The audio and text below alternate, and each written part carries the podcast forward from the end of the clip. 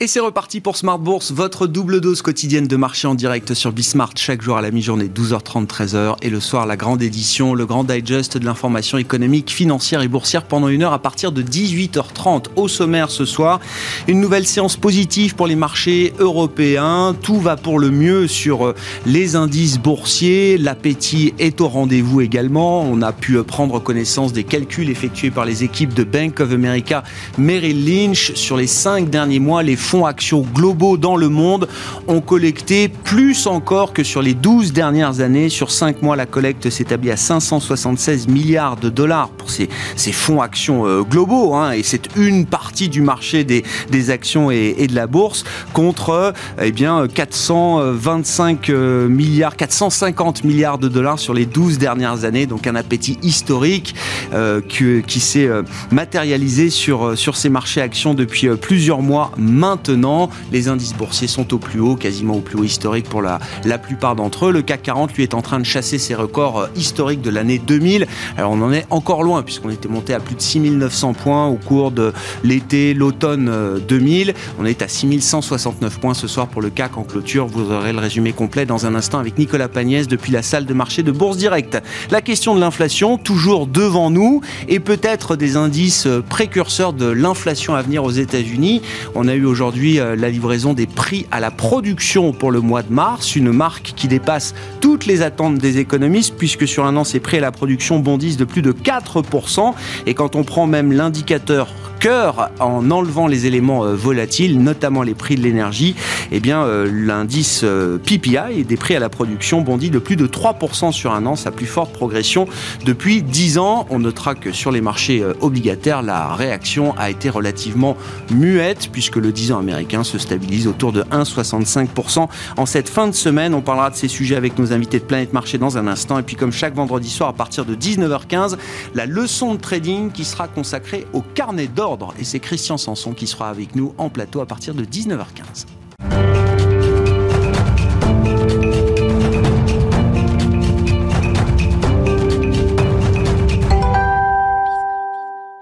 Une nouvelle séance de hausse pour le CAC pour terminer cette semaine positive. Le résumé complet avec Nicolas Pagnès depuis la salle de marché de Bourse Directe. Le CAC 40 finit finalement la séance à l'équilibre ou presque. L'indice parisien gagne 0,06% ce soir à 6169 points. Sur la semaine, le CAC 40 qui gagne un peu plus de 1%. On notera que depuis le 1er janvier, l'indice parisien gagne en revanche un peu plus de 11%. La séance d'aujourd'hui qui a été euh, relativement calme dans l'attente du début de la saison des résultats qui débutera la semaine prochaine avec la publication des résultats trimestriels des grandes banques américaines, mais aussi en France des résultats de L'Oréal ou encore Publicis. Une saison qui sera particulièrement euh, scrutée afin de vérifier si l'amélioration des perspectives économiques se traduit dans les résultats des entreprises de part et d'autre de l'Atlantique. En attendant, la séance d'aujourd'hui a évolué dans le vert sur le marché euh, parisien durant toute la matinée, malgré des volumes d'échanges relativement faibles. Les investisseurs étaient portés donc depuis ce matin par un optimisme venu des États-Unis avec la prise de parole de Jérôme Powell hier soir lors d'une réunion organisée par le FMI où il a rappelé que la Fed avait pour vocation de continuer à soutenir l'économie pour le moment et que la reprise de l'activité pouvait entraîner des hausses de prix momentanées mais qu'il n'y a pas pour l'heure de risque inflationniste. Un discours en phase d'ailleurs avec ce que les investisseurs avaient pu lire dans les minutes de la Fed publiées mercredi soir.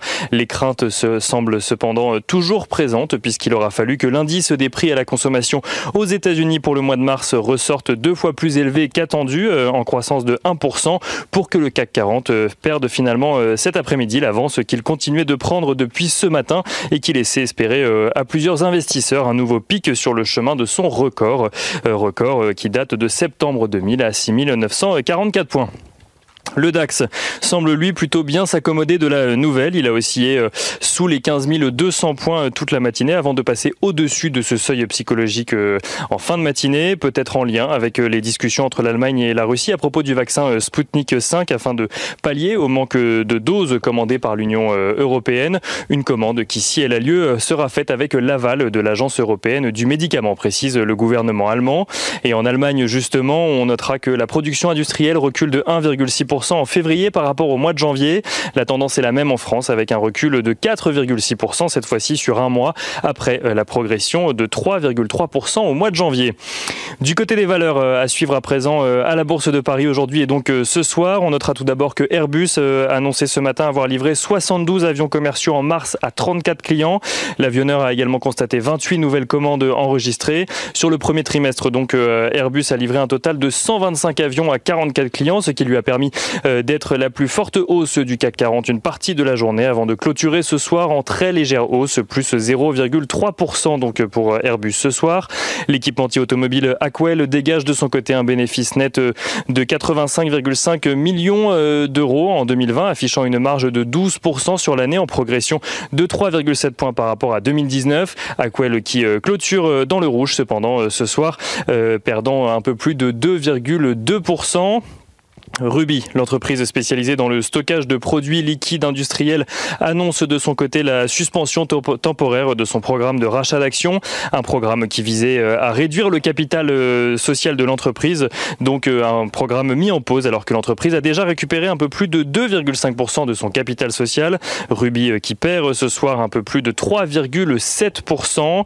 Et on notera que Air France s'apprécie aujourd'hui, porté par le soutien de l'État français toujours depuis plusieurs jours, mais aussi par l'espoir euh, d'une potentielle reprise des vols internationaux au Royaume-Uni à partir du 17 mai. Le Royaume-Uni qui ne doit s'exprimer euh, sur le sujet que dans un mois, mais en attendant, le Royaume-Uni continue euh, du coup son programme de réouverture de l'économie. Lundi prochain, le Royaume-Uni procédera à une réouverture des terrasses pour le moment et des magasins non essentiels. Air France, donc, dont on parlait, qui gagne 1,66%. Et un mot rapide également de Solution 30. Solution 30 qui est une nouvelle fois visée par le fonds Muddy Waters qui lui demande sur Twitter, ou plutôt qu'il le met qui met l'entreprise au défi sur Twitter de prouver que les accusations de fraude dont elle fait l'objet sont infondées. Solution 30 qui perd euh, environ 5% ce soir. Et on finit avec l'agenda de la journée de lundi prochain. Lundi, la séance sera calme avant le début de la saison des résultats qui débutera mardi. Les investisseurs devraient tout de même prendre connaissance des chiffres du commerce de détail en zone euro et des prix à l'importation dans l'industrie en zone euro également, euh, toutes les deux. Donc ces deux statistiques publiées pour le mois de mars. Nicolas Pagnès avec nous en fil rouge tout au long de la journée sur Bismart depuis la salle de marché de Bourse Direct.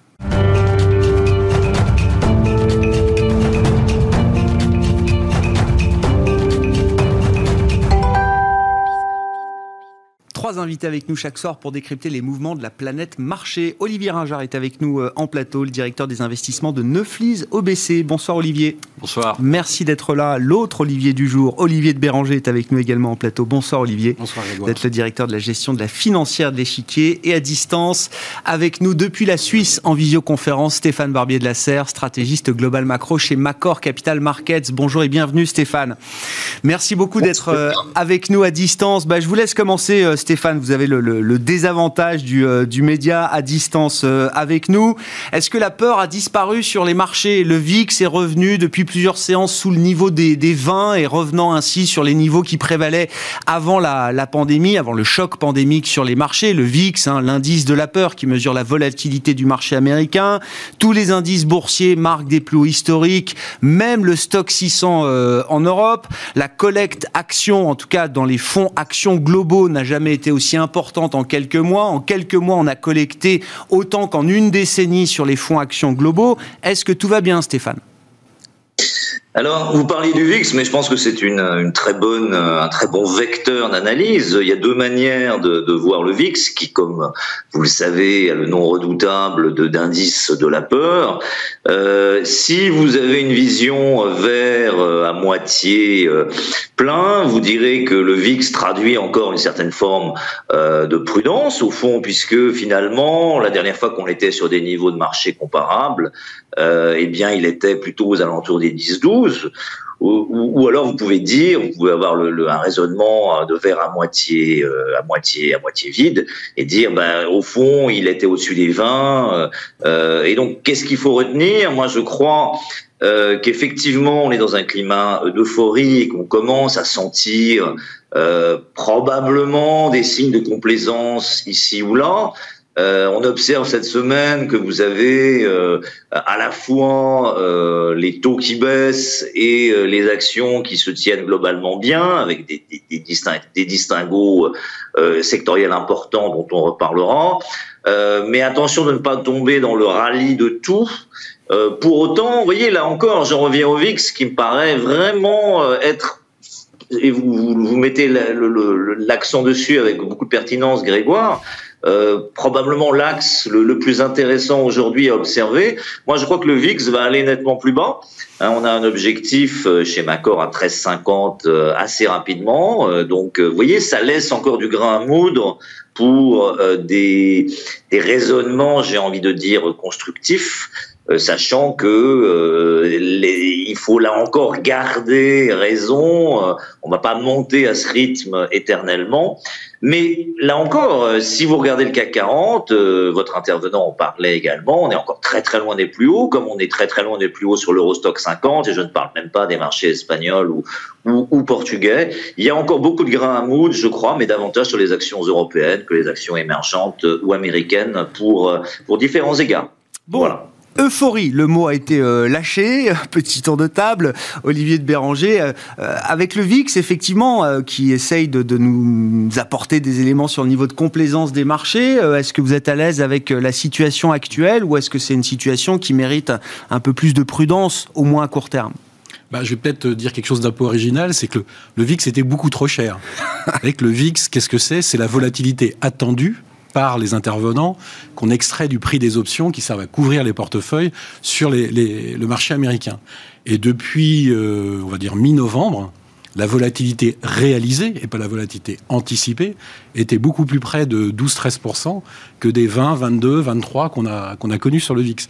Donc en fait, on avait un actif, enfin c'est pas un actif le VIX, mm. on avait un indicateur de peur qui était beaucoup trop élevé et qui est en train de rejoindre la, la, réalité. Donc euh, je suis assez d'accord à ce qui vient d'être dit, un niveau normal de VIX aujourd'hui est probablement plutôt plus bas que ce qu'on a, euh, euh, ce qu'on avait jusqu'à présent. Après, ça veut dire qu'il faut anticiper ce qui va se passer dans les, le mois ou les, mois qui viennent. Et là, effectivement, euh, le mot de complaisance a, a été euh, cité. Je peux pas dire qu'on peut parler de complaisance, mais probablement qu'il y a des poches d'exubérance. C'est-à-dire qu'on a vu qu'il y a quand même certains actifs, certaines histoires, certains leviers qui sont quand même. De quoi vous parlez, Olivier, pour être concret? C'est quoi les signaux d'alarme un peu concrets là, qui euh, peuvent résonner aujourd'hui euh, chez vous? On a parlé d'Archegos, on a parlé de Greensill, on peut parler de Gupta, on va parler de l'affaire Wirecard. Enfin, on voit qu'il y a une espèce de complaisance euh, à regarder. Certaines contreparties ou certains actifs, qui quand même est un signe d'un marché où l'euphorie est quand même assez, assez proche. Alors, pour l'instant, on n'a pas de risque systémique de mon, de mon point de vue. On a eu des, des alertes localisées, mais enfin, quand même des alertes qui peuvent coûter cher. Euh, on n'a pas de risque systémique, mais il faut quand même être un peu plus méfiant, à mon avis, que ce qu'on pouvait être en, en début d'année. Donc, euh, le rallye, il peut continuer, peut-être pas à un rythme aussi important que, que ce qu'on a vu peut-être justement si le VIX baisse, bah, c'est peut-être pas idiot de garder ses positions mais d'acheter des protections, mhm. puisque quand vous achetez une protection, vous payez le VIX, donc vous payez la vol anticipée et pas la, volatilité réalisée. Euh, garder ses positions, mais regardez euh, si on peut pas se hedger, se couvrir un petit peu, je pense que c'est une, une bonne idée. Et je rappelle que dans les marchés de volatilité, ce qui a mis, euh, si je puis m'exprimer ainsi, un, bazar noir, ça a été toute l'activité des particuliers. Ça a été particulièrement vrai au mois de septembre dernier, ça a été très vrai en janvier, février euh, aux États-Unis. Là, ils sont un peu en train de se calmer. Hein. Le trading de, des particuliers aux États-Unis diminue. Ah. Et c'est pour ça aussi que en gros, ils arrêtent, d'acheter des calls, des options d'achat sur tout ce qui passe. Et donc, la, volatilité implicite commence à, diminuer. Bon. Donc, attention un petit peu, même si on reste euh, optimiste. Bon, sur l'analyse du marché euh, global, qu'est-ce que, qu'est-ce que vous voulez ajouter, euh, Olivier Ringard? Est-ce qu'on est dans l'idée, quand même, si on fait le lien avec une stratégie d'investissement, de, de se laisser porter aujourd'hui? Est-ce que c'est ça le, le, mot d'ordre? Ah, le, message est. Bon, je rejoins ce qui a été dit, hein, mais le, message est de dire que malgré le caractère exceptionnel de cette crise, ce qui se passe sur les marchés est tout à fait normal. Et on, retrouve peu ou prou euh, la situation qu'on a eue par exemple en 2008-2009. En 2008, on a le pic sur la volatilité qui intervient au mois d'octobre. Et il faut un peu plus d'un an pour que ce fameux VIX se euh, normalise. De la même manière, euh, au cours de ces 12 derniers mois, le pic de la volatilité est en mars. Il faut à peu près 12 mois pour que la volatilité, ce fameux VIX, se normalise. Quand on regarde après le comportement des marchés d'actions, on s'aperçoit que la première phase de rebond s'est faite principalement sur ce qui fonctionnait très bien avant la crise. Mhm. Donc les valeurs tech de la technologie ont massivement surperformé, on va dire du mois d'avril au mois d'août de euh, l'année dernière. Et là aussi, on était encore de nouveau dans un schéma euh, assez traditionnel. Et puis on est rentré dans une deuxième phase à partir de la fin octobre, début novembre, où euh, de nouveaux leaders sont arrivés et on a pu voir, par exemple, les small caps surperformer très nettement les, larges, euh, les, grandes capitalisations boursières, en particulier euh, aux États-Unis. On voit que le marché européen, depuis six mois, fait mieux que le Nasdaq. Mm. Donc on est en train d'entrer dans une nouvelle phase euh, du, cycle de, du, cycle de marché. Se pose maintenant la question de savoir si on n'est pas de nouveau en train d'entrer dans une troisième ah. phase. il est probable qu'on rentre dans une troisième phase parce que cette grande première phase s'est faite avec une expansion des multiples, ce qui est là aussi un mouvement assez naturel dans le cadre d'une reprise économique et d'une reprise de marché, où on a une très forte expansion des multiples et où les prix vont beaucoup plus vite que la progression euh, des euh, résultats des entreprises. Et on rentre désormais dans une phase où le prix va aller beaucoup moins vite que la progression euh, des résultats des entreprises. Et cette phase de contraction des euh, price earnings ratio. C'est mmh. une phase là aussi normale, traditionnelle, que l'on vit euh, traditionnellement dans toute phase de, marché après une très forte reprise, bah, va sans doute générer des comportements euh, différents à l'intérieur de ces marchés. Et, ça veut dire que la saison de résultats, et Nicolas Pagnès le rappelait, qui recommence la semaine prochaine, va être pour le coup une vraie saison importante, trimestrielle, euh, j'entends. Euh, pas nécessairement. Pas nécessairement. La, saison des résultats. Toujours pas. la saison des résultats ne, ne, va faire que valider ce que l'on voit. Oui. La saison des résultats ne fera que valider le fait qu'on a une très forte croissance aux États-Unis au premier trimestre, que l'économie européenne finalement n'est pas si mal que ça, avec un secteur manufacturier qui est véritablement en train euh, d'accélérer. Donc les résultats des entreprises ne vont faire que valider ce que l'on a vu au cours de ces euh, trois à six derniers mois. Ce qui va se poser pour le coup d'après, c'est euh, de savoir si la croissance économique continue d'accélérer ou si le pic d'accélération est en train d'être atteint. Va se poser la question de savoir quel régime d'inflation allons-nous avoir. Mmh. Allons-nous rentrer dans un peu plus d'inflation, en particulier aux États-Unis? Et puis enfin, évidemment deux questions euh, qui sont très liées à ces euh, problématiques, que sont quid des taux et quid du dollar? Bah Justement, euh, Olivier de Béranger, l'obligataire, c'est un peu votre, votre domaine. alors c'est intéressant parce que la, question de l'inflation, on en parle depuis des mois, elle revient aujourd'hui avec un indicateur de prix, les prix à la production, non pas les prix à la consommation aux États-Unis au mois de mars. Jusqu'à présent, sur les prix à la consommation, on n'a pas vu grand-chose. On sait que c'est à venir, mais on n'a pas vu grand-chose dans les marques précédentes. Mais là, l'indice des prix à la production nous dit ah il se passe quelque chose. On est sur un rythme de progression annuel qu'on n'a plus vu depuis 10 ans, à plus de 4% pour cet indicateur euh, américain au mois de mars. Bah, toute la question, c'est de savoir si c'est une hausse des prix ou si c'est de l'inflation. C'est-à-dire, est-ce que c'est un mouvement euh, circulaire, hausse des prix, hausse des salaires, qui est en train de s'engager euh, Et c'est c'est vrai pour l'instant qu'aux États-Unis. En Europe, on est, on est, on n'en est pas encore, euh, pas encore là. Donc, est-ce que c'est un mouvement circulaire d'augmentation des prix et des salaires qui, qui s'engage, ou est-ce que ce sont des effets de euh, confinement, déconfinement, stockage, déstockage? C'est encore un petit peu tôt pour le dire, mais c'est vrai quand même que ça a quand même surpris à la hausse. C'est-à-dire que quand bien même tout le monde avait en tête qu'il y a un an, euh, les prix du, du pétrole sur les futurs étaient négatifs, que le prix des, matières premières s'était effondré avec l'arrêt net de, l'économie, tout le monde a quand même calculé un, chiffre qui était quand même inférieur à ce qu'on a à ce qu'on a publié. Alors un chiffre ne fait pas ne fait pas une série ni un changement de tendance, mais c'est vrai qu'il y a probablement un, un point d'alerte. Et c'est d'ailleurs ce qui avait été anticipé par les marchés obligataires. Et paradoxalement, on est en meilleure situation aujourd'hui qu'en février, parce que en février, c'était les taux réels qui augmentaient. Aujourd'hui, les taux nominaux, en tout cas si on prend le PPI, ils ont fortement diminué, puisque le, on a une hausse des prix et des taux, des taux à long terme qui qui n'ont pas bougé. Hein. pas bougé. Donc, euh, euh, ce qui est toujours inquiétant pour les marchés de taux d'intérêt, c'est quand les hausses de taux d'intérêt sont drivées par des hausses des taux réels. C'est-à-dire qu'on a un vrai, une vraie crainte dans le marché obligataire d'un emballement euh, prix-salaire. Pour l'instant, on n'est pas encore là aux États-Unis, mais franchement, c'est un point d'attention qu'on avait peut-être du mal à imaginer il y a encore quelques semaines. À 1,65, 1,75 sur le 10 ans américain, on est monté un peu au-delà de 1,75, mais aujourd'hui on est plus proche de 1,65.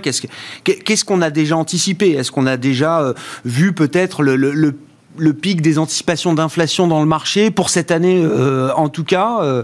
Bah, c'est pour ça que ce seront les chiffres, à mon avis, de mai et juin qui seront importants. C'est-à-dire que après le pic de l'effet de base de l'année dernière, est-ce qu'on revient au 1,52% euh, dont on avait l'habitude sur les prix qui enlèvent l'énergie et, et l'alimentation, en gros tout ce qui est très volatile, ou pas? Moi, je pense que pour l'instant, on a, on a peu d'informations sur, euh, mm. sur ça. Je continue de penser que c'est plutôt une hausse des prix de, certaines, de certains produits qui sont en manque. Hein. On a parlé euh, des semi-conducteurs. Euh, je pense que vous avez entendu parler des sachets de ketchup, oui. même des dérailleurs de, de, de bicyclettes. Mais ce qui est vrai, c'est que pour l'instant, c'est quand même très localisé. En Europe, on est dans une situation pour l'instant qui est très différente. On a juste l'impression qu'enfin, on est en train de quitter la zone dangereuse de la déflation potentielle. Mais on n'est pas encore dans une zone où on peut craindre euh, l'inflation. Il n'y a qu'à regarder le nombre de chômeurs pour se dire que euh, l'engrenage prix-salaire est quand même très loin de nous. 1,65 sur le 10 ans américain. C'est vrai qu'à 1,70, 1,75, tout le monde visait 2. Est-ce que 2, ça reste un, objectif euh, légitime pour cette année? Encore une fois, hein, sur le cas américain, Olivier Ringard.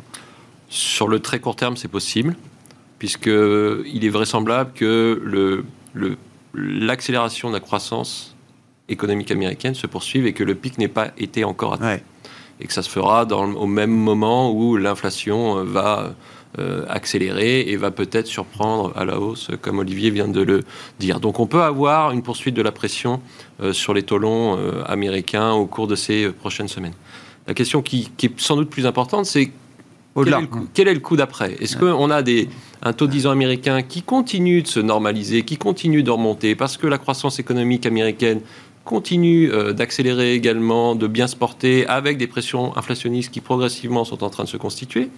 Ou au contraire, rebasculons-nous dans le schéma dans lequel on est depuis 10 euh, ans, voire 20 ans, où la croissance euh, en moyenne aux États-Unis est à 2% et l'inflation en moyenne aux États-Unis est à 1,5%. Euh, Ce qui n'est pas du tout le sens quand même des efforts déployés par les États-Unis. Hein. Depuis qu'on s'est vu, il s'est passé encore euh, deux, trois choses nouvelles. Enfin, je veux dire, c'est hors de question pour l'administration Biden de revenir à l'état qui a précédé au cours de la, décennie passée, Olivier. Hein. Oui, pour l'instant, tout va dans le sens du premier scénario où tout va dans le sens. Il y a beaucoup de choses, en tout cas les politiques euh, économiques mises en place font en sorte de faire basculer notre régime économique dans ce premier euh, scénario de plus forte croissance et de plus forte euh, inflation. Pour autant, il y a quand même des forces structurelles qui restent mhm.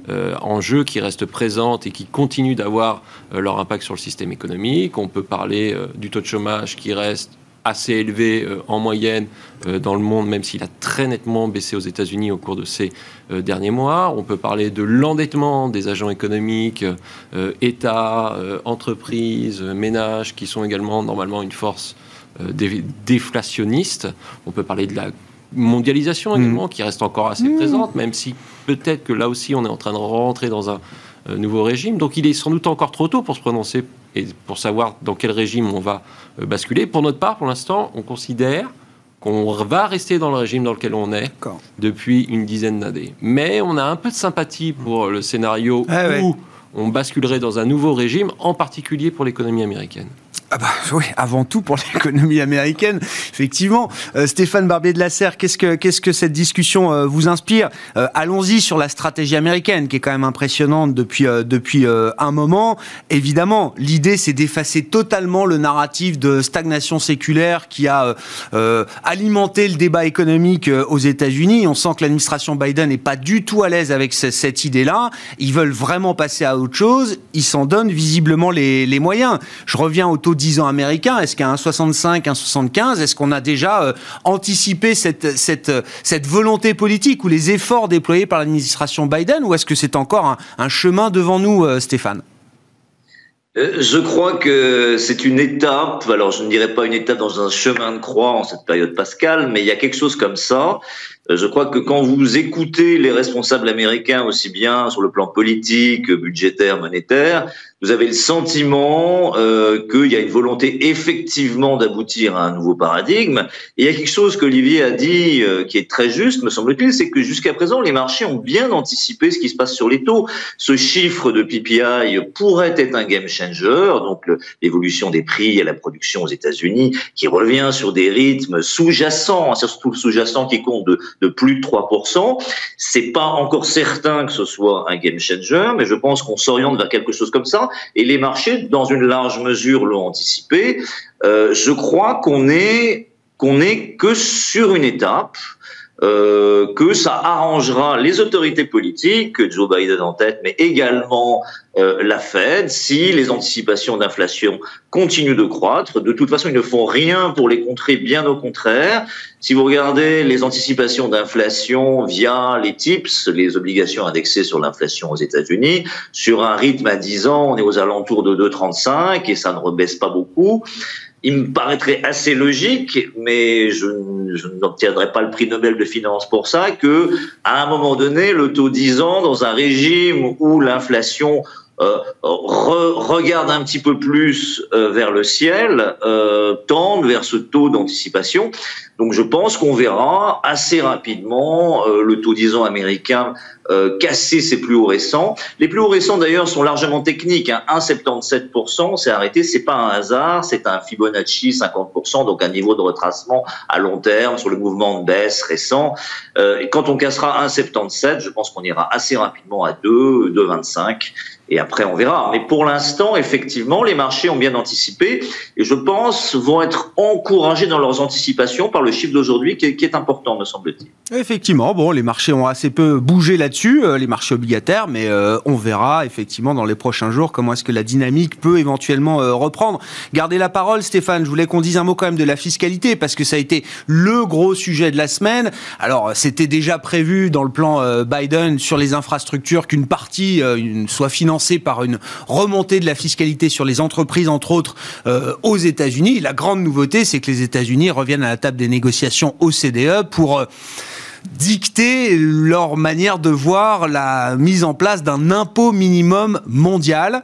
Je précise qu'au passage, au cours de cette semaine, le Nasdaq a pris 4%. Et quand même, quand on parle de, taxation au niveau mondial, il y a quand même un secteur qui est principalement visé, c'est euh, les GAFAM et la, tech euh, américaine en l'occurrence. Comment est-ce que vous regardez euh, cette, cette nouvelle donne fiscale, Stéphane? Alors, alors, il y a deux choses, et vous le, vous le, vous le comment dire, vous le, euh, laissez pressentir dans votre question, vous, vous, laissez augurer de mes réponses, si j'ose dire, habilement.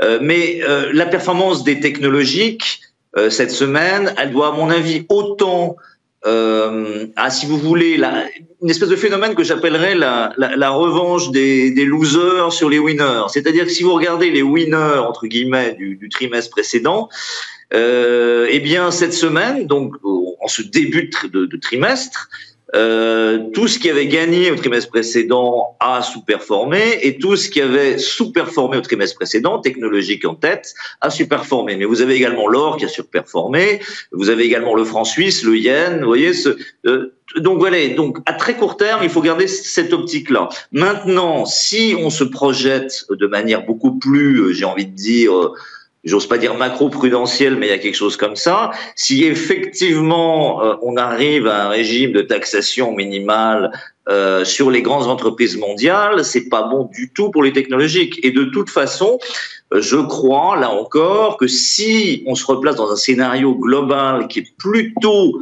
là encore à une persistance euh, des anticipations d'inflation, vous avez envie d'être long euh, de titres qui sont plutôt pas avec des gros PE euh, et pas euh, avec des niveaux de valorisation extrêmement élevés. Hein, sans avoir fait beaucoup de mathématiques, je pense que tout le monde va comprendre ça. Pas besoin d'avoir fait Polytechnique.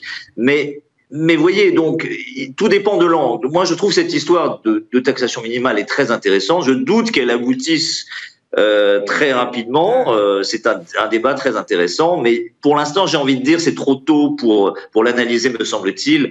Euh, et, et, je crois qu'il faut plutôt garder l'angle actuariel, et cet angle actuariel vous incite plutôt à toujours regarder avec les yeux de Rodrigue pour Chimène ou de Chimène pour Rodrigue le value plutôt que euh, le momentum et les cycliques plutôt que les valeurs euh, très valorisées. voilà. Très clair sur la question de la fiscalité. Alors, je sais pas, c'est gros sujet évidemment ouvert. On a l'impression que les États-Unis prennent tout l'OCDE de court là en se remettant euh, autour de la table des négociations sur cette partie euh, mondiale, hein, j'entends. Bah, la, la, la, France en a euh, rêvé. la France en a rêvé. Joe Biden sans vouloir le, le faire ça me, ça vraiment, ça me, ça me fait penser à, à plusieurs choses. La première, c'est d'abord euh, quel track record pour Joe Biden. En, il a 78 ans, ça fait 78 jours hier qu'il est, qu'il a été investi euh, entre le plan de relance, les infrastructures, euh, la hausse d'impôts potentiels. Le, il y a un plan qui arrive d'ailleurs sur l'éducation et la santé. Ah oui, oui. D'ici, euh, d'ici un mois ou deux, c'est quand même euh, un, un track record incroyable. D'une lisibilité, d'une cohérence Impressionnant. Impressionnante. La deuxième réflexion, euh, je disais, la, la, France en a rêvé, les, les États-Unis l'ont fait. Pourquoi est-ce que la France voulait 12,5 de taux minimum? C'est parce que c'est le taux minimum en Irlande. Ouais. Donc est-ce que Joe Biden va arriver à unifier les impôts en Europe, ce qui serait quand même quelque chose d'assez extraordinaire. Donc, quand même, ce, ce sujet, il est, euh, il montre euh, à quel point en fait les Européens sont lents à décider et euh, à quel point, avec une volonté politique, ben, on dit ben, c'est comme ça et, et, et c'est pas autrement, et on va, on va à la table de négociation. Donc, ça, c'est ma deuxième remarque. Sur l'impact sur les valorisations des, des, technologiques, quand on regarde les, les secteurs les plus impactés potentiellement, c'est effectivement les technos et la santé. Oui. C'est les deux secteurs qui ont l'air euh, aux États-Unis d'avoir des taux d'imposition moyens qui sont, on va dire, entre 12 et 15. Mmh. Passer à 21, bon, c'est pas, c'est jamais agréable, mais c'est pas non plus, euh, c'est pas non ça plus. Ça les met pas à terre. Que sur euh, mmh. sur 100 de résultats avant impôt, euh, au lieu de au lieu de, de, vous rester 88, il va vous rester euh, bon un peu moins, bon 80, d'accord. Mm. C'est pas c'est pas dramatique. C'est important. Forcément, ça a un impact sur les valorisations de de ces secteurs-là, mais en tout cas pour tous les secteurs qui peuvent pas délocaliser, les taux d'imposition moyens sont pas très loin des 20-22 Donc en fait, la remontée ouais. des impôts domestiques à 28 ou d'un impôt minimal mondial à 21, c'est pour l'instant c'est très difficile de, de, de, de calculer l'impact exact. Je crois que tout le monde est en train de, de faire tourner des, des, tableurs dans tous les sens pour voir à peu près ce que, euh, ce que ça va donner. Mais ce que j'en retiens quand même, c'est une, une leçon de, de détermination politique assez incroyable. C'est-à-dire ah, que moi, quand même, je ne veux pas répéter une deuxième fois. Si, si, vous avez le droit. de dire, mais si jamais les États-Unis arrivent à unifier le taux euh, d'impôt minimal en Irlande sur le taux euh, moyen européen, alors là, je dis chapeau. Parce qu'en plus, ils proposent 21%. C'est-à-dire que sûr, le maire, 21%. la France, c'est 10-12, hein, c'est ça, voilà, 12-5, comme vous disiez. c'est l'Irlande. Et c'est pour ça que c'était 12,5. Alors, je sais bien que Joe Biden, je crois, a 8 de ses arrière-grands-parents qui sont irlandais, mais quand même, c'est une, une réussite. Bon, tour de force américain. Est-ce que tout le monde a y gagné quand même sur cette histoire d'imposition minimum euh, mondiale? Est-ce que c'est avant tout un, super coup pour les États-Unis qui évite évidemment que leur euh, corporate américain euh, court-circuite la fiscalité américaine en les traquant où qu'ils soient dans le monde? Olivier Ringard. De toute façon, ça pouvait venir que des États-Unis, ce mouvement-là. C'est la première économie mondiale. Donc à partir de là, le mouvement de remontée du taux d'imposition sur les entreprises ne ouais. pouvait venir que des États-Unis. Et toute volonté euh, européenne euh, ou euh, d'un autre pays émergent ou d'un pays au sein de l'Europe aurait été vaine et n'aurait pas suffi euh, à avoir le résultat, à produire un, un, un résultat d'une grande ampleur. Donc ça, ça vient des États-Unis. Il est possible, pour ne pas dire probable, que ça se réalise euh, compte tenu euh, du poids économique euh, de l'économie américaine. Qu'est-ce que ça signifie ensuite sur euh, les marchés financiers? Effectivement, ça vient d'être dit, hein, ça va avoir un impact sur la croissance euh, des bénéfices euh, des entreprises, donc ça va avoir un impact immédiat en 2022, probablement sur la valorisation des entreprises, mmh. puisqu'on aura une croissance des bénéfices des entreprises qui sera sans doute bien moindre que ce que nous anticipons aujourd'hui. Donc ça peut peser un peu sur les marchés financiers. Est-ce que ça peut pour autant remettre en compte, en, remettre en cause les dynamiques qui sont en cours, non aussi longtemps qu'il y aura de la croissance. Bon, un mot de l'Europe, il nous reste 12 minutes. Isabelle Schnabel, membre allemande du directoire de la Banque Centrale Européenne, s'exprimait dans euh, Der Spiegel aujourd'hui. Interview donc d'Isabelle Schnabel, au cours de laquelle elle estime que, alors elle fait référence à la, décision de la Cour constitutionnelle de Karlsruhe, qu'elle ne souhaite pas commenter, mais qu'elle constate. Donc euh, Karlsruhe bloque pour l'instant la ratification du fonds de relance européen, le Recovery Fund, le temps d'étudier euh, des, recours qui ont été déposés. Isabelle Schnabel estime que ce serait un désastre économique si le déploiement du Recovery Fund était reporté indéfiniment. Est-ce que ce serait un désastre économique pour la zone euro, euh, Olivier Ringard ce serait sans doute, alors par rapport au 78-78, là on est au, je sais plus, 300, 300 et quelques jours euh, après la signature du, du plan. C'était le 18 mai 2020, l'annonce en tout cas, le, signal politique Macron-Merkel, c'était le 18 mai 2020, ratifié je crois en juillet après par le Conseil. Malheureusement, il n'a pas été exécuté si c'est un plan de relance, on peut dire aussi que le plan de relance de Biden, il n'est pas non plus exécuté aujourd'hui. Hein. Euh, si on essaye de comparer, les sont arrivés quand même pour partir. Hein. Oui, mais là c'est le plan de soutien, c'est le rescue. Bien sûr. Oui, ah, Nous aussi, c'est le plan. Non, mais si on de comparer ce qui est comparable, bah, le recovery fund, pour moi, c'est plus quand même le plan de. Oui, infrastructure. Voilà, ça correspond plutôt à plan de relance par les infrastructures. Bref, je vous laisse continuer, Olivier. Euh, non, mais euh, je, pour, pour, revenir au, au, sujet, ça serait sans doute pas un désastre économique, mais ça serait un, gros problème politique et un gros problème en termes de signal donné par euh, les autorités euh, européennes, puisque lorsque ce plan a été conclu euh, l'année dernière, un certain nombre d'observateurs considéraient que ce plan était un renforcement très important de la zone euro, puisqu'il participait à créer un embryon de dette euh, européenne et donc il favorisait la renormalisation des primes de risque observées sur les marchés euh, de taux d'intérêt. On a pu voir par exemple que le taux 10 ans italien, espagnol, portugais a reconvergé tranquillement vers les taux français et les taux allemands. A contrario, si on n'arrive pas à transformer cet essai, ça signifie que l'Europe n'avance pas et qu'on n'a pas de renforcement de cette zone euro. Et donc, on est, reste dans, dans, un, cadre plutôt affaibli, mhm. toujours non abouti de zone euro. Et mhm. donc, on réintroduit normalement de la prime de risque et on réintroduit euh, du risque sur les, actifs, euh, sur les actifs européens au sens large. Donc, ça serait un très mauvais signal. Olivier, Olivier de Béranger, je, note au passage, alors c'est des calculs à confirmer, puis on, mélange beaucoup de choses quand on fait la comparaison États-Unis-Europe, euh, mais des économistes s'amusent à calculer que le, stimulus américain apportera plus de stimulus à la zone euro que le, propre Recovery Fund européen. Bah, bien sûr, les États-Unis, c'est un pays de consommateurs qui importent. Donc, euh, si vous êtes, si vous exportez les bons biens de consommation qui sont euh, qui sont achetés par le consommateur américain, ou si vous produisez euh, vous êtes dans la chaîne de production euh, d'infrastructures ou de transition énergétique ou de, euh, de travaux publics qui vont être appelés par le, par les nouveaux plans d'infrastructures américains, vous allez plutôt être bien traité. Mhm. Je pense que Olivier a tout à fait raison. C'est le signal politique qui est très mauvais. C'est pas un désastre économique, c'est un désastre politique. C'est un désastre politique et c'est un, un, signal, je pense que d'incompréhension que même tous les citoyens européens ne comprennent pas. C'est-à-dire pourquoi c'est aussi long, pourquoi quand on décide au mois de mai quelque chose, que c'est validé au mois de juillet, déjà c'est long, enfin c'était même mmh. en août mmh. euh, par euh, l'ensemble des, pays euh, membres, ça prend un temps quand même, c'est incompréhensible en mmh. fait, c'est un peu... c'est pour ça que le, le, signal, il est vraiment mauvais du point de vue politique point de vue économique, bah, écoutez, si les États-Unis relancent la croissance mondiale, euh, l'Europe en tant que continent exportateur, avec une balance des Et c'est donc une bonne nouvelle. On bénéficiera, mais c'est quand même triste euh, d'en arriver là. Ouais. Stéphane Barbier de la Serre, qu'est-ce que la situation européenne vous, vous inspire et, notamment sur le plan de l'investissement? Je retiens que vous restez plutôt euh, pro-value, entre guillemets, dans cette, cet environnement euh, global. Pour autant, et on en discute depuis le début, on voit bien les perspectives euh, américaines et européennes qui sont en train de, diverger avec un, un écart croissant, annonce après annonce. Alors, les indices européens, enfin le stock 600 est au, est au plus haut. Est-ce que ça veut dire qu'il y a encore une histoire boursière européenne intéressante ou est-ce que les perspectives à un moment sont une force de rappel euh, euh, un peu douloureuse?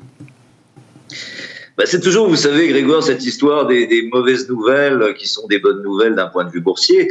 Et là, le, fait est, je, je, détesterais l'idée de tirer sur une ambulance, surtout cette semaine euh, d'un point de vue euh, institutionnel européen, mais euh, dire que l'Europe ressort affaiblie de, des 18 derniers mois serait, je dirais, une, relèverait de la, de la litote la, la plus cruelle. Mais c'est précisément pour ça euh, que euh, d'une certaine manière, je préfère être investi sur les actions européennes aujourd'hui qu'américaines, parce que euh, ce différentiel me paraît voué, vous voyez, ce que je veux dire un peu perversement, c'est une méthode qui a fait mmh. ses, ses, preuves sur les marchés, euh, à, euh, à, à, se combler d'une manière ou d'une autre, que ça vienne de la, de la, de la force économique du plan Overlord développé par les Américains dans tous les domaines, ou que ça vienne euh, d'un rebond euh, plus ou moins hypothétique euh, de, de la dynamique européenne qu'on attend et que qu'on espère tous quelque part.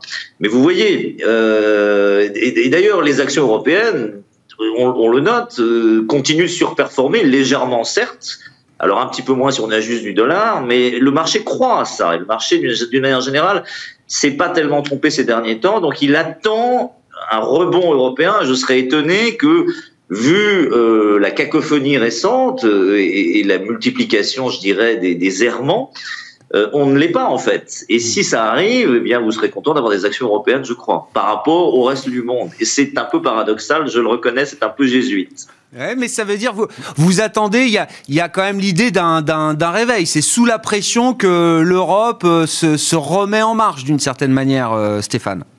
Ben, je me demande si l'Europe c'est pas un peu comme la France. Vous voyez, je ne sais plus qui disait aujourd'hui en Europe il n'y a pas d'évolution, il y a que des révolutions. Enfin en France, vous voyez, si on regarde l'histoire de France, c'est vrai que c'est ce qui s'est passé.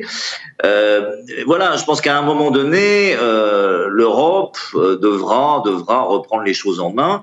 Euh, parce que euh, elle, sort perdante d'un point de vue institutionnel et elle n'a pas vocation à le rester. Il n'y a, a, aucune, me semble-t-il, euh, comment dire, euh, fatalité euh, d'une incapacité européenne à faire face aux différents défis sanitaires, institutionnels, économiques. Euh, et donc je, je, suis, et vu de Suisse là encore, hein, paradoxalement relativement optimiste. Euh, mais voilà, je ne sais pas nécessairement vous le prouver à l'instant T. Mais pour l'instant, le marché y croit en tout cas. Oui, oui, non, non, mais c'est sûr pour l'instant, les actions européennes ne déméritent pas, loin de là, justement. Euh, petit tour de table sur cette question, Olivier, euh, de Béranger. Euh, J'allais dire, il y a un an, tout le monde était un peu dans la même situation. Hein. C'était ce qui faisait l'intérêt aussi de cette, crise, d'une certaine manière. Un an après, on voit que c'est plus le cas, et pour autant, nos actions, elles se portent bien, néanmoins. Oui, bien sûr. Bah, D'abord parce qu'on est une zone Vous l'avez rappelé. Le, le, rebond rapide de la Chine et de la zone Asie euh, a aidé beaucoup l'Allemagne. Ouais. Euh, le, plan américain va, va, va nous soutenir. Euh, quand effectivement on cherche des actions cycle et value, c'est plutôt en Europe qu'on les, mm. au Japon qu'on qu'on les trouve. Tout à l'heure, je parlais de, de poche d'exubérance. On peut quand même en trouver dans le marché européen cyclique value. Hein. Vous savez qu'il y a quand même des titres cyclique value qui sont au plus haut historique. Ouais. Il y a des secteurs qui sont au plus haut historique. Mm. Si vous prenez par exemple le secteur euh, euh, travel and leisure, les, les voyages et, et, le loisir, bah, vous êtes au plus haut historique. Ouais. Au moment de mars 2020, vous aviez retrouvé les niveaux de, de 1995. Aujourd'hui, vous êtes au plus haut historique. Donc, croire que dans les deux ans qui viennent, euh, hôteliers, voyagistes, compagnies aériennes, euh, hôtels et autres vont faire euh, le meilleur résultat qu'ils aient jamais fait de l'histoire, moi j'ai un petit doute quand même. Ah ouais, donc il y a quand même des endroits où le marché a pas tout à fait raison. Enfin, en tout cas, euh, anticipe des choses. On peut en douter. C'est un peu le, le, scénario ciel bleu quand même ouais. sur, le, sur, sur, certains secteurs. Après, il y en a d'autres. Par exemple, le secteur bancaire qui est toujours un, un secteur très, enfin qui a rebondi, quasiment doublé mmh. depuis, les, points bas d'octobre, ouais. qui, qui est pas qui est pas excessivement cher. Donc il y a encore des. Vous êtes constructif toujours oui, sur le secteur bancaire depuis secteur euh, des mois. Hein, donc depuis, euh, depuis, le mois de septembre. Depuis le mois de septembre, tôt, le, bon, le, lancement de l'émission, voilà. je me souviens très bien, on en parlait avec vous et ici donc, même. On, a doublé en gros hein, de, depuis, ouais. euh, depuis ce temps-là et on est toujours positif parce que c'est c'est toujours pas cher. Ouais. En revanche, euh, d'autres secteurs cycliques value commencent à être chers. Vous savez que Saint-Gobain est au plus haut historique. Bon. Bien sûr, il y a la transition énergétique, bien sûr, mais si on se retrouve sur des croissances euh, potentiel en Europe ou en France autour de 1,2, 1,4, comme c'est la prévision de, euh, de Bercy, on, en parlait avant l'émission, mmh. c'est difficile d'anticiper des, des, croissances euh, aussi fortes pour, pour ces actifs-là. Oui, c'est ça, se dire qu'on va payer euh, plus cher demain des valeurs cycliques par rapport à l'historique récent, c'est pas encore une évidence. Dans certains secteurs, oui. Ouais. En revanche, D'accord. en revanche, tactiquement, c'est vrai qu'il y a encore du, du, chemin à faire. Donc, à mon avis, on, a, on va dire qu'on a fait les, les, deux tiers du chemin, disons, pour, pour sortir un chiffre, sur le rattrapage du, du value par rapport à la croissance. Mais ça, c'est une question de valeur relative. C'est pas une question de valeur absolue. Bon, c'est vrai que vous citiez la perspective. On a le, Bercy a présenté ce programme de stabilité qui va être envoyé à, Bruxelles. Hein, c'est l'exercice euh, chaque année. Bon, 2025, retour à 1,4% de croissance. Non, mais c'était la question tout à l'heure euh, américaine. Est-ce qu'on revient au schéma euh, précédent ou est-ce que c'est une nouvelle histoire? Là, c'est écrit en tout cas dans les prévisions qu'on envoie à Bruxelles. Tout à fait. Oui. bon, et pour conclure avec vous, Olivier Rajard, je ne veux pas vous laisser sans voix comme ça. Euh, non, mais cette nouvelle phase de marché, c'est ce que vous nous décriviez euh, tout à l'heure. Et alors, est-ce qu'on est encore dans ce match croissance-value vous, vous disiez ce sera beaucoup plus sélectif. Euh, est-ce que dans cette sélectivité, on a plutôt envie de regarder dans les, les valeurs cycliques encore décotées en Europe? Ou est-ce que le match est beaucoup plus équilibré désormais? Je pense qu'il faudra regarder dans les deux en fait. Il faudra être plus sélectif aussi bien du côté des valeurs de croissance que ah du côté des valeurs cycliques.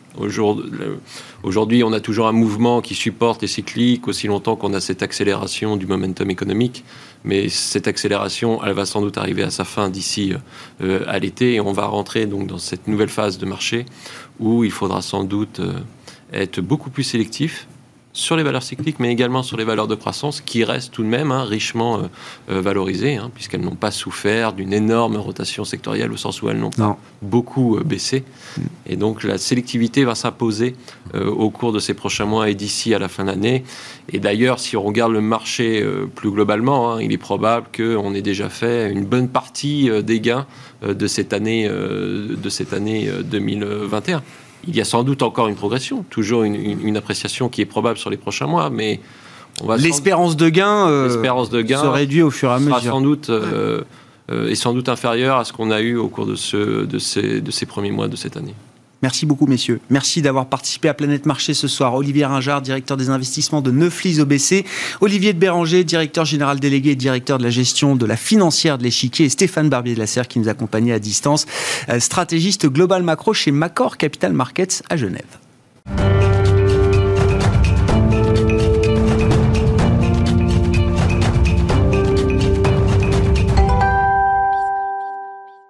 Le dernier quart d'heure de Smart Bourse le vendredi soir, c'est la leçon de trading avec Bourse Direct et Christian Sanson qui est avec nous euh, dans ce studio, responsable des formations chez Bourse Direct. Bonsoir Christian. Bonsoir. Merci beaucoup d'être là. Le paperboard à vos côtés, évidemment. On parle. Alors on va parler du carnet d'ordre. Euh, déjà, question qui visiblement remonte du terrain parce que vous êtes en formation là tous les jours avec euh, avec les clients Bourse Direct. Beaucoup de questions et c'est pour ça que c'est intéressant d'en parler dans, dans l'émission avec vous. Beaucoup de questions sur la manière dont sont calculés les cours d'ouverture et de fixing sur les marchés, euh, valeur par valeur. Oui, encore ce matin, j'avais, euh, j'étais en webinaire avec pas mal de personnes et on m'a dit euh, comment c'est fait, comment est calculé le cours de l'ouverture à 9h ou le cours de 7h35. Donc du coup, j'ai dit, ben, écoutez ce soir sur Besmart. Génial. et vous verrez comment est calculé le cours d'ouverture. Alors juste avant de... Ouais. Qu'est-ce qui est affiché là, Alors, Christian ça, c'est ce qu'on appelle le carnet d'ordre. Chaque fois qu'on appelle une valeur, il y a le carnet d'ordre qui arrive, qui permet de visualiser les acheteurs et les vendeurs. Donc d'ailleurs, à gauche, il y a les acheteurs, à droite, il y a les vendeurs. Ça s'appelle aussi bid, ask, demande, offre. Voilà. En fait, les prix, tous les gens qui veulent acheter dans cette valeur-là, ou toutes les valeurs, euh, passent leurs ordres chez eux, ou chez leur banquier, ou leur broker, et tout ça est centralisé chez Euronext. Mhm. Et Euronext crée ce qu'on appelle un carnet d'ordre centralisé. Voilà. Donc les prix à l'achat sont classés par, enfin, sont classés par ordre décroissant, vous voyez, 74, 72, 70, 68, et les ordres à la vente sont, sont classés par ordre croissant. Le nombre, c'est tout simplement le nombre d'ordres. Mhm. Là, il y a trois ordres pour acheter 215 titres à 42,74. Il y a ici cinq ordres pour vendre 658 titres à 42,86. Et bien évidemment, tout ça, ça bouge toute la ah journée. D'accord? Alors, ça, c'est un résumé de la séance. À la séance, l'ouverture du jour, donc je vous montrerai tout à l'heure comment on la calcule, la clôture de la veille, le pourcentage de variation. Alors souvent les gens ils confondent, parce qu'avec les bougies vertes, les bougies rouges, le pourcentage de variation c'est tout simplement le cours de maintenant moins le cours d'hier, divisé par le cours d'hier. Voilà. Oui, d'accord. D'accord Parce que souvent, les gens disent Oh, il y a une bougie verte, c'est parce que ça a monté. Non, hmm. la bougie verte, c'est simplement que ça a clôturé à 17h30 au-dessus du cours de 9h. Donc souvent, les gens, ils confondent bougie verte, bougie rouge et pourcentage de variation. Donc l'ouverture, le plus haut, le plus bas de la séance, bien évidemment, qui change tout au long de la journée, hein, et euh, le fameux cours de clôture. Alors, si j'ai le temps euh, tout à l'heure, je vous expliquerai un tout petit peu ce que c'est ces seuils hauts et ces seuils bas, hein, d'accord Parce qu'en fait, les actions, elles sont sur un marché réglementé, mais également régulé. C'est Euronext qui régule tout ça. Il y a des règles de négociation, des règles de cotation. C'est les seuils de limitation C'est ça, ce sont les seuils de limitation, et il y a certaines règles, en fait, en fonction des groupes de cotation. Toutes les valeurs ne font pas partie du même groupe de cotation. Donc il y a des règles un petit peu spéciales. PTO, on, va reparler après, tout à l'heure. Donc, c'est le prix théorique à l'ouverture, donc qui permet de voir un petit peu la valeur euh, juste avant l'ouverture. Et VTO, c'est la variation théorique ouverture. Volume d'échange quotidien, pourcentage de capital échangé, c'est également ce qu'on appelle le taux de rotation. Mhm. Pour qu'une valeur fasse partie du CAC 40, par exemple, il faut qu'elle soit une, ait une capitalisation supérieure, enfin très très importante, donc parmi les plus grosses, mais également un taux de rotation très élevé. Voilà, c'est le nombre de fois où le capital est, euh, donc tourné dans la journée. Il faut qu'il y ait des titres échangés, il faut qu'il y ait euh, le, plus de titres échangés possible. Exactement. Donc je reviens à mon fameux paperboard maintenant pour vous expliquer un petit peu comment est fait le cours de l'ouverture et également le cours du fixing. Alors j'ai pris un exemple un peu au hasard, mais vous allez comprendre. Alors déjà, donc avant l'ouverture, euh, on va prendre une valeur, donc on va prendre le bid, donc la demande ici, où c'est pareil, mhm. et là, l'offre, d'accord mhm. On va prendre, il y a des gens qui sont prêts à payer 400 titres. Alors, MX, ça marquait mieux. En fait, mieux, c'est un ancien ordre. Ça s'appelle aujourd'hui au marché. Et avant, ça, voilà, au marché, ça équivaut anciennement à tout prix. Le mieux, avant qu'on achetait au mieux, notre ordre, il était calé sur la cinquième offre, vous voyez. Mais pour des raisons sûrement de informatique, ils ont gardé MX pour mieux, mais ça s'appelle au marché. Voilà, tout simplement. Donc, ensuite, il y a 200 titres, admettons, à 156. Il va y avoir 250 titres à 155, 500 titres à 154, 850 titres à 153, 1000 titres à 152, etc. Donc vous voyez, c'est bien par ordre décroissant. On va de l'autre côté. les Donc, vendeurs. 400 titres, admettons, au mieux, au mhm. marché.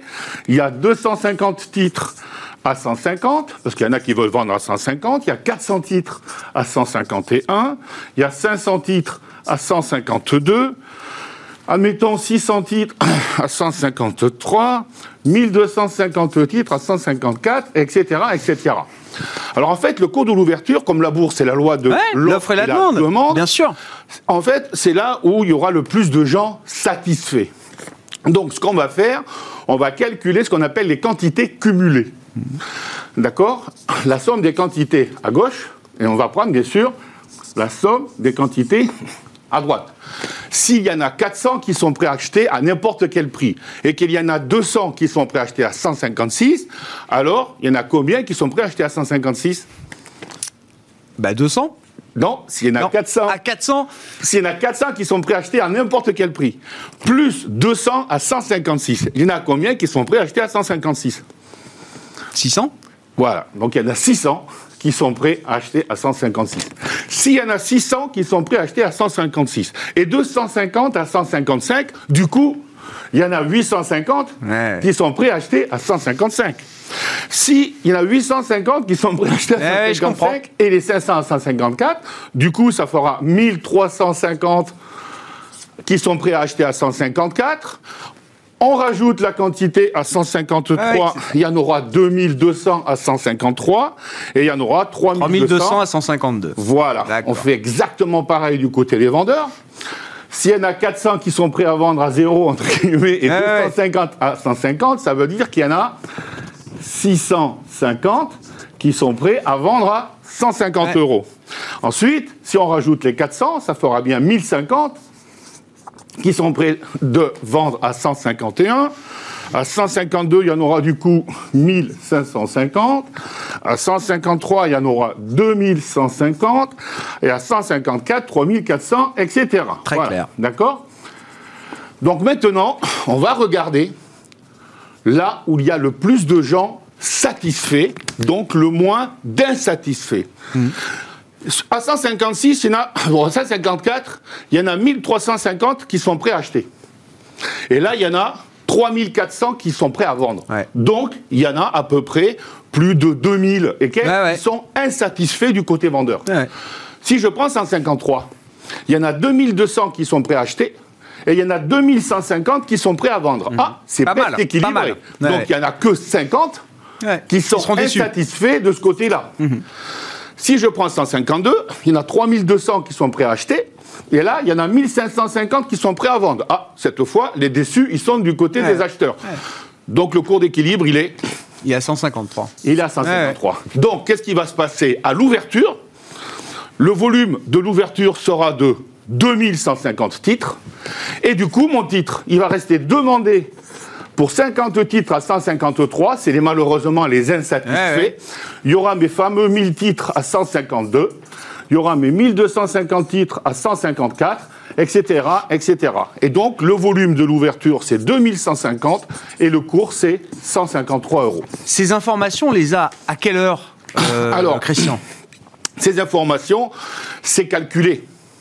Et je reviens sur mon petit tableau. Ouais. C'est calculé ici. Prix théorique ouverture. Parce que bien évidemment, on ne va pas s'amuser à Mm. Non, calculer on va ça pas le tout faire le tous les temps. jours, non, bien sûr. Alors les investisseurs ont la possibilité de regarder ça. Mais attention, le prix théorique ouverture, il est juste, on va dire, 2, 3, 4 secondes avant 9 heures. Ah oui, d'accord. Sauf si vraiment il y a une grosse panique, alors là, euh, ça, ça déballe ou ça Ouais, paye ouais. grave. Mais sinon, c'est vraiment 3-4 secondes parce que les arbitragistes qui font l'arbitrage entre le futur et le cash, Ouais. ils arrivent vraiment à la dernière seconde. Ouais. Et donc, le prix théorique ouverture ou variation théorique ouverture sont juste 3-4 secondes avant 9 heures. Ne vous fiez pas ouais, avant, ouais. c'est- faux. Oui, oui, ça n'a pas de valeur avant. Ça n'a pas de Ouais, valeur avant. D'accord? Mais sinon, on peut le retrouver là-dedans. D'accord Très intéressant, très clair, euh, Christian. Voilà. Bon. Je peux juste terminer Bien coup, sûr. sur le seuil haut, seuil bas. Ouais. Alors, seuil haut, seuil bas, je prends une dernière feuille. Ça va Ça, aller c'est quand très- on voit des valeurs euh, suspendues limitées, Voilà. limitées à la En hausse, fait- limitées à la baisse. Alors, ça dépend des groupes de valeurs. Mais pour les grosses valeurs, en général, on prend le cours de clôture et la valeur a droit de varier entre plus 10% et moins 10% par rapport à la veille. Mm. Sinon, elle est suspendue à la hausse, suspendue à la baisse et Euronext redonne de nouveaux seuils. Là, elle a ouvert entre la borne. Elle a ouvert à 42,80. Mm-hmm. C'est bien dans les bornes. Alors là, on applique 10% en haut et 10% en bas. Très ça clair. veut dire que ça donne le seuil haut à 47,08 et 38,52 pour le seuil bas. Elle peut naviguer là-dedans. Ouais. Sinon, 120 secondes d'arrêt de cotation. Et ensuite, on, remet redonne des de nouveaux seuils. Et voilà. C'est- Suivant les valeurs, c'est pas les mêmes malheureusement. Souvent c'est CSRD, valeurs étrangères, etc. Très clair, ces Voilà. explications sur le carnet d'ordre, le fonctionnement du carnet d'ordre. C'était la leçon de trading du jour avec Bourse Direct et Christian Sanson qui était avec nous, le responsable des formations chez Bourse Direct. Voilà, ainsi se termine cette semaine et cette émission euh, ce soir. On se retrouve lundi à 12h30 en direct.